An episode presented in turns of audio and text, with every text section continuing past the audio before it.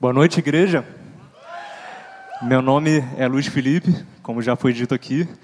Deus me trouxe para essa igreja quando eu tinha três anos de idade.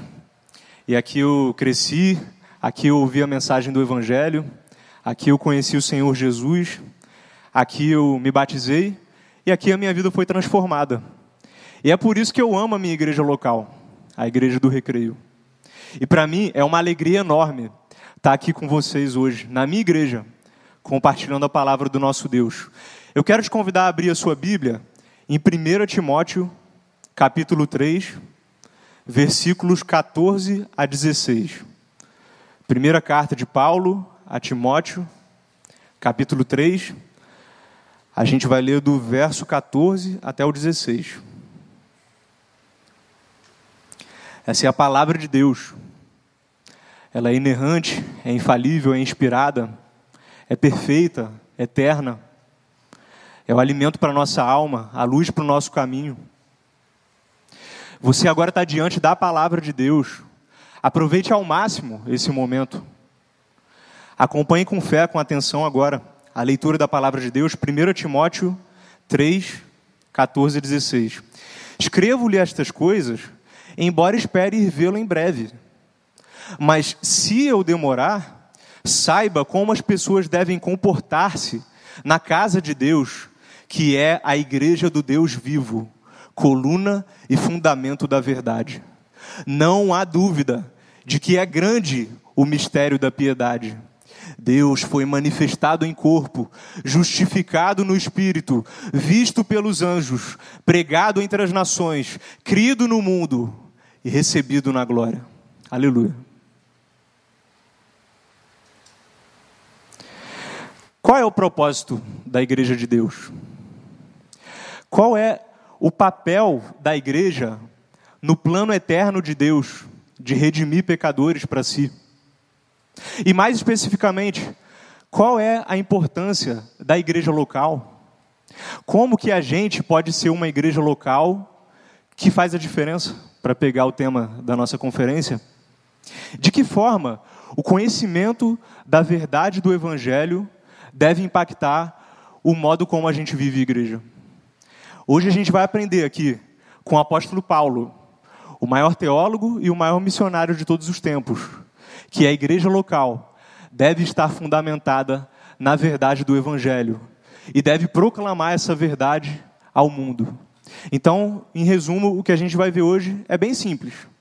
A gente vai ver que Deus deu para a igreja local a missão de guardar e proclamar a verdade do Evangelho a todo mundo.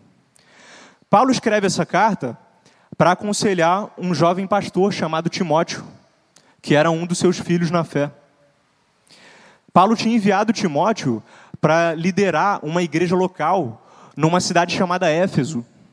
E agora Paulo está escrevendo essa carta para dizer para Timóteo como que ele deve lidar ali com, com as várias questões, os vários problemas que estavam surgindo ali na igreja local de Éfeso. E Paulo começa a carta falando de vários assuntos. Ele confronta os falsos mestres, as falsas doutrinas.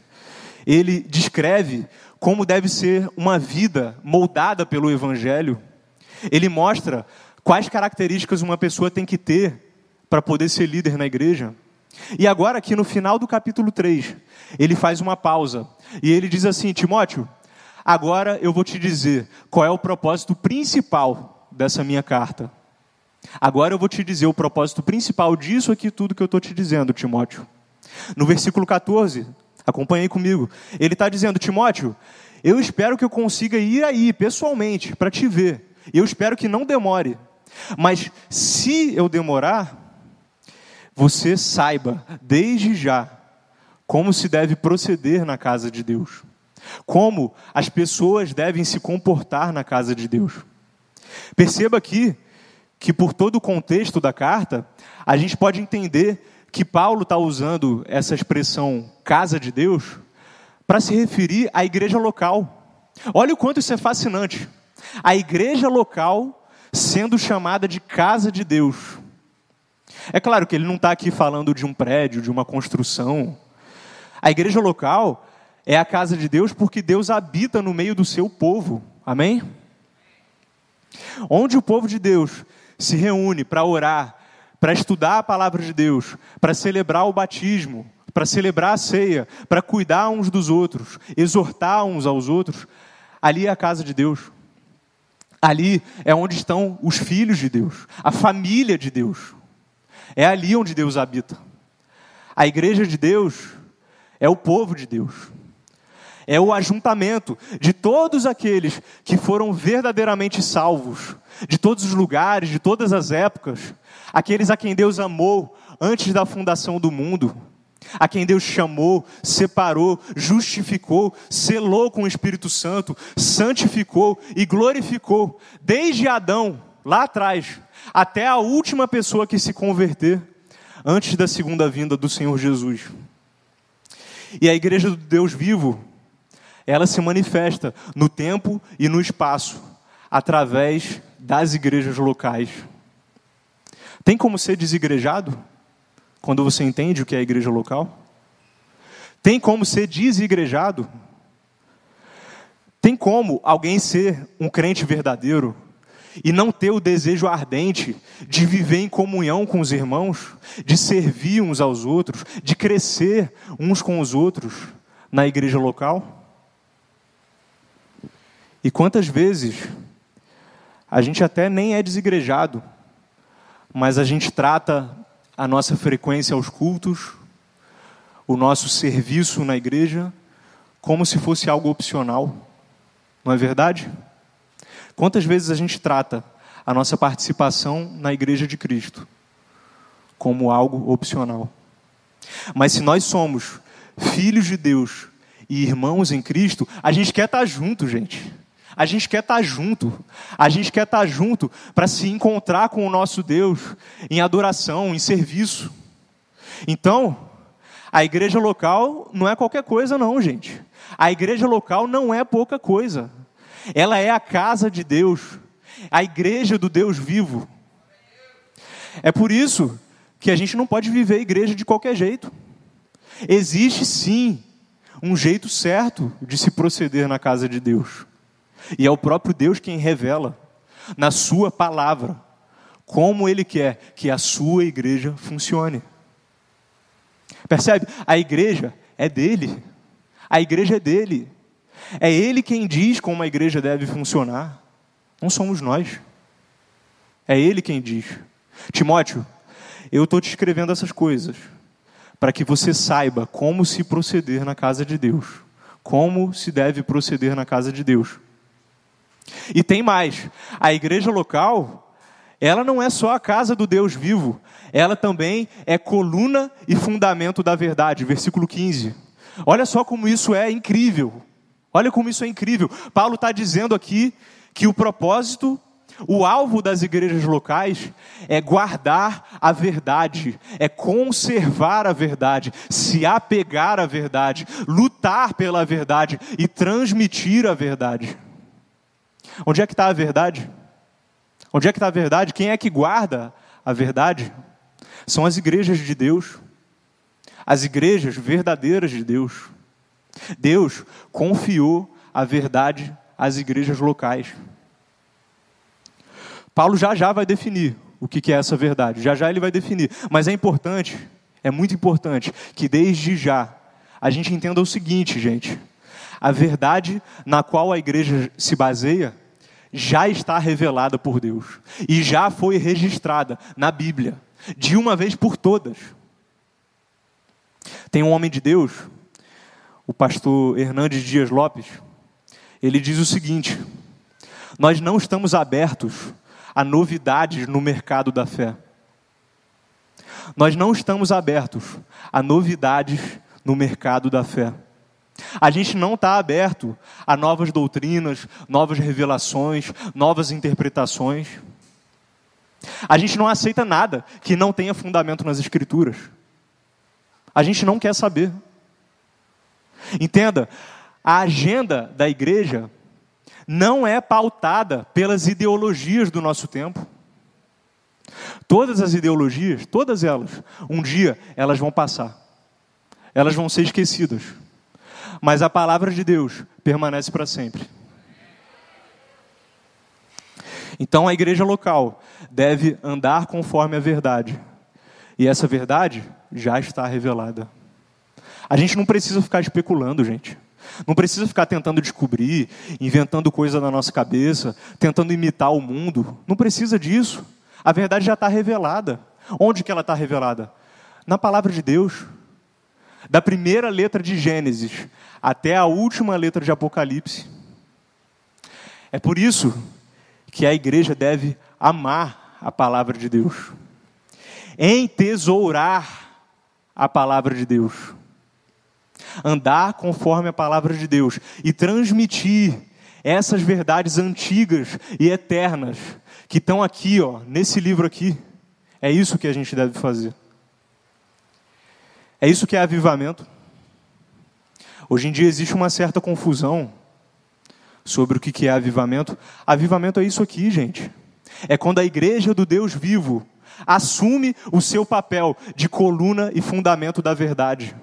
É quando a igreja do Deus vivo volta para os seus fundamentos, volta para a doutrina correta, redescobre a paixão pelas Escrituras e se deixa ser moldada por elas. Porque é o conhecimento da verdade que nos leva a viver uma vida transformada, uma vida que na prática glorifica a Deus. A igreja do Deus vivo é coluna e fundamento da verdade. Tá, mas qual é afinal essa verdade que Deus confiou às igrejas? Dá uma olhada comigo no versículo 16. Olha o que, que Paulo fala aí no versículo 16. Não há dúvida não há dúvida de que é grande o mistério da piedade. Não há dúvida de que é grande o mistério da piedade.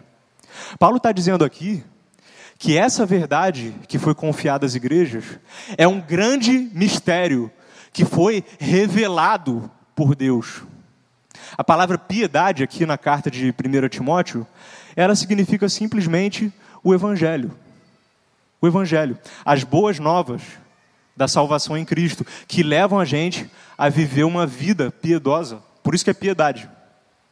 Então Paulo está dizendo assim: grande é o mistério do Evangelho. Grande é o mistério do Evangelho. Esse mistério que antes estava oculto, mas agora está revelado. O mistério profundo e glorioso que foi anunciado lá atrás, da boca do próprio Deus, quando os nossos pais, Adão e Eva, foram expulsos do jardim. O mistério que foi antecipado na lei do Antigo Testamento, que foi cantado nos Salmos, que foi proclamado pelos profetas. Esse mistério, que é a obra de salvação do nosso Senhor Jesus Cristo. Deus foi manifestado em corpo, justificado no espírito, visto pelos anjos, pregado entre as nações, crido no mundo, recebido na glória. O Deus invisível, o Deus invisível, eterno e atemporal, ele se revestiu de carne e ele andou entre nós. E ele entregou essa mesma carne para ser crucificada na cruz do Calvário, no nosso lugar. E no sangue dele, nós temos o perdão dos pecados. Ele foi justificado no Espírito, ou seja, foi comprovado que ele era o Filho de Deus pela sua ressurreição dentre os mortos no poder do Espírito Santo. Ele subiu aos céus e foi adorado pelos anjos de Deus. Esse Cristo que encarnou, morreu, ressuscitou, subiu aos céus e foi adorado pelos anjos, é o Cristo que vem sendo anunciado no mundo inteiro, no mundo inteiro, desde a época dos apóstolos até o dia de hoje. E pecadores de todas as nações estão crendo no Evangelho pela ação sobrenatural de Deus e estão sendo ajuntados em um único povo. E finalmente, Cristo foi glorificado. Cristo foi glorificado e ele está sentado à direita de Deus Pai, muito acima de todo poder, de toda autoridade nas regiões celestiais, de onde um dia ele vai voltar. Ele vai voltar. Ele vai voltar em grande poder e glória para julgar os vivos e os mortos, inaugurar os novos céus e a nova terra e estabelecer o seu reino para todo o sempre. Esse é o mistério da piedade. Esse é o mistério da piedade. Essa é a verdade que Deus confiou às igrejas locais. Esse é o plano eterno de Deus. Essa é a história da redenção. Você sabia que a Bíblia inteira, de Gênesis a Apocalipse, está contando uma única história? Você sabia disso? Eu vou repetir. Você sabia que a Bíblia inteira, de Gênesis a Apocalipse, está contando uma única grande história? E que história é essa? É o plano eterno de Deus. É o plano eterno de Deus de redimir um povo para si, de redimir um povo para o louvor da sua glória, para o seu deleite pessoal, através do seu Filho Jesus Cristo. Você está entendendo o que, que Paulo está falando aqui? Você percebe como isso é gigantesco? Você percebe como é gloriosa a tarefa que Deus deu à igreja? A nossa missão, enquanto igreja local, a nossa missão, igreja do recreio, é anunciar esse grande plano, transmitir de geração em geração a verdade registrada nas Escrituras e proclamar essa verdade ao mundo. É assim que a igreja de Deus avança. É assim que a igreja de Deus avança. Perceba, a gente não tem outro método. A gente não tem outro método. A pregação do Evangelho, a exposição fiel da verdade das Escrituras, é o método. É o método que Deus escolheu para chamar os pecadores ao arrependimento. A gente não pode negociar essa verdade, gente. A gente não pode diminuir essa verdade para tentar tornar ela mais palatável para as pessoas. A gente não pode substituir essa verdade para atrair mais gente. É através da pregação da verdade do Evangelho que Deus disse que vai chamar os pecadores ao arrependimento. Ele disse que ia fazer isso através da pregação da palavra, através da pregação fiel do Evangelho. Vamos acreditar no que Deus diz?